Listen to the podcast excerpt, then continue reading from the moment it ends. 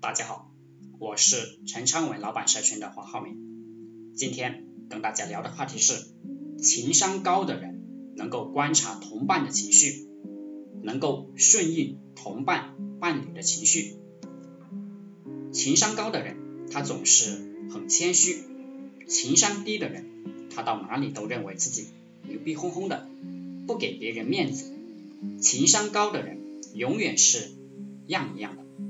你要让别人知道你在给他面子，这也是情商高的一个表现。要给别人面子，不要让别人难堪。你让别人难堪，别人下不来台，别人就会跟你吵。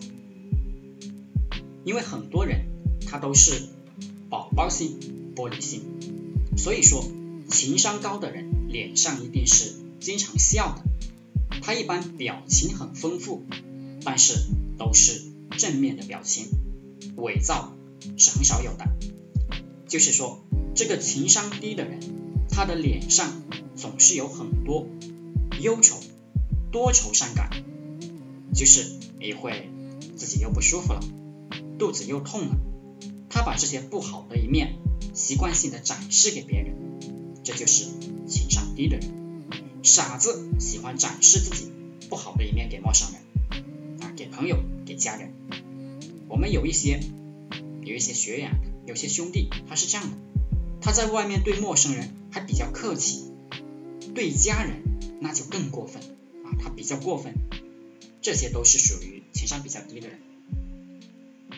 情商高的人能够观察同伴的情绪，能够顺应同伴伴侣的情绪，这两句话很重要，记下来，一个是顺应。一个是能够观察对方的情绪，顺应对方的情绪，别人就会感觉到很舒服。情商高的人，他同样能够观察自己的情绪，同时能够控制自己的情绪。就是说呀，好的情绪我们展现出来，好的情绪我们能控制，这就是情商高的人。情商高的人，他一定是让情绪与对方的情绪和自己的情绪。为目标为目标服务的，情商高的人能够回应别人的情绪。你不仅仅要感知对方他现在什么心情、什么情绪，你还要根据对方的情绪回应，回应恰当的回应。人家说你好，你不能说你不知道说你好，那么你就是低情商。那么情商高的人不会引起别人的反感，比如说。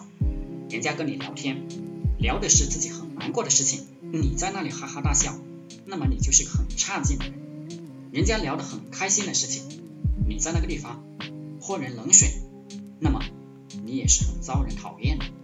所以你要去感知对方的情绪，然后做出别人需要的情绪，做出别人需要的这个样子的一个情绪的回应，这个就是高手。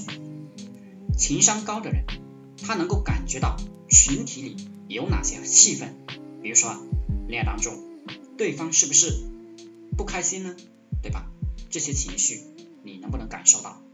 情商高的人，他实际上是能够把各种各样的坏东西转化成好东西，各种各样不好的东西转化成好东西，这是一个情商的作用。情商高的人，他会看到别人的优点。去认可别人，那么低情商的人呢？他只能看到自己的优点，对别人的优点看不到，这个就会变得很自我，最后这个人就会变得让人很讨厌。比如说，一个小女孩啊，你跟这个小女孩相处，那小女孩不开心了，因为一个小事情哭哭啼啼的，你心里就想，这个女人真讨厌，这么小的事情，你至于在那哭哭啼啼的吗？而且你把这个情绪表现给女孩子了，那她马上就爆炸了，她马上就会很痛苦，她马上就会找你麻烦，那么这个就是不会认可别人。人呢，其实是很奇怪的一种动物，你要理解啊。你觉得不重要的事情，比如说哪里哪里打仗了啊，哪个西方哪里哪叙利亚打仗了。你觉得很大的事情，但是女人呢，她的指甲划伤了，或者是她刚做的美甲掉了一颗，她都会觉得这个美甲掉了一颗比这个打仗更重要。知道人的心理，你就必须要哄她开心，你必须要承认她的重要性。她不开心了，哭哭哭哭啼啼的，你安慰一下她，抱一下她，她可能就很开心了。你看吧，你觉得这个小事无所谓，那就只能证明你欣赏力。好了，今天就和大家分享到这里。